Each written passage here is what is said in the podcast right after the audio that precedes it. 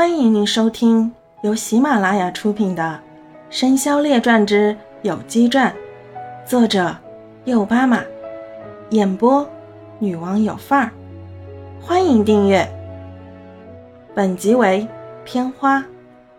大家知道，十二生肖中有猴子，猴子中最厉害的就是大闹天宫的孙悟空。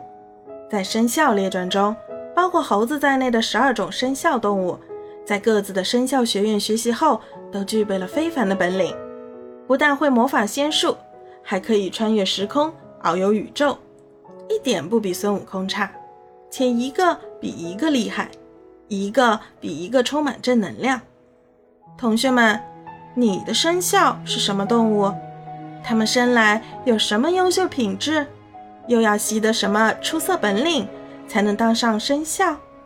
生肖榜的排位是如何来的？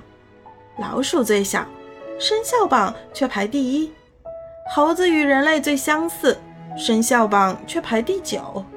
为什么鸡兔不能同笼，牛羊不能同圈？同学们，从今天起，为大家讲述十二种生肖动物的传奇故事：子鼠传、丑牛传、寅虎传、卯兔传。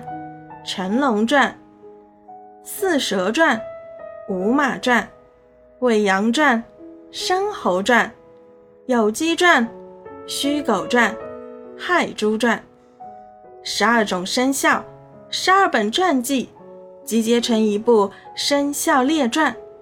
每本传记分上下两册，上册讲述一种生肖动物几个结伴上路，一路打怪升级，累积战斗值。最终进入生肖学院的故事。下册讲述动物主角们经过魔法学习，将体内精灵培育成人形元神，最终打败大坏蛋，荣登生肖殿的故事。同学们，不要只听自己那种生肖动物的传记哦，因为生肖榜上相隔六位的动物会有矛盾，相隔四位的动物却有友谊。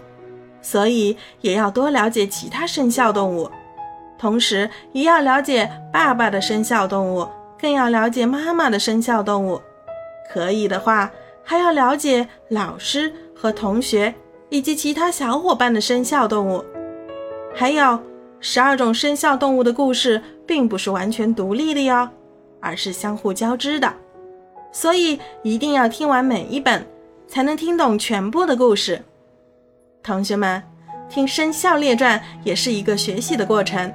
第一，可以知晓诸多动物知识，因为故事的主角都是动物；第二，可以学习传统文化和国学知识，因为书中有诸多神话传说；第三，可以了解科学知识，因为每本传记都有浓浓的科幻色彩。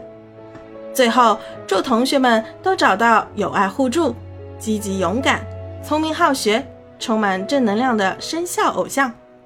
好啦，下面就要开启一段段梦幻、奇幻、科幻的快乐之旅。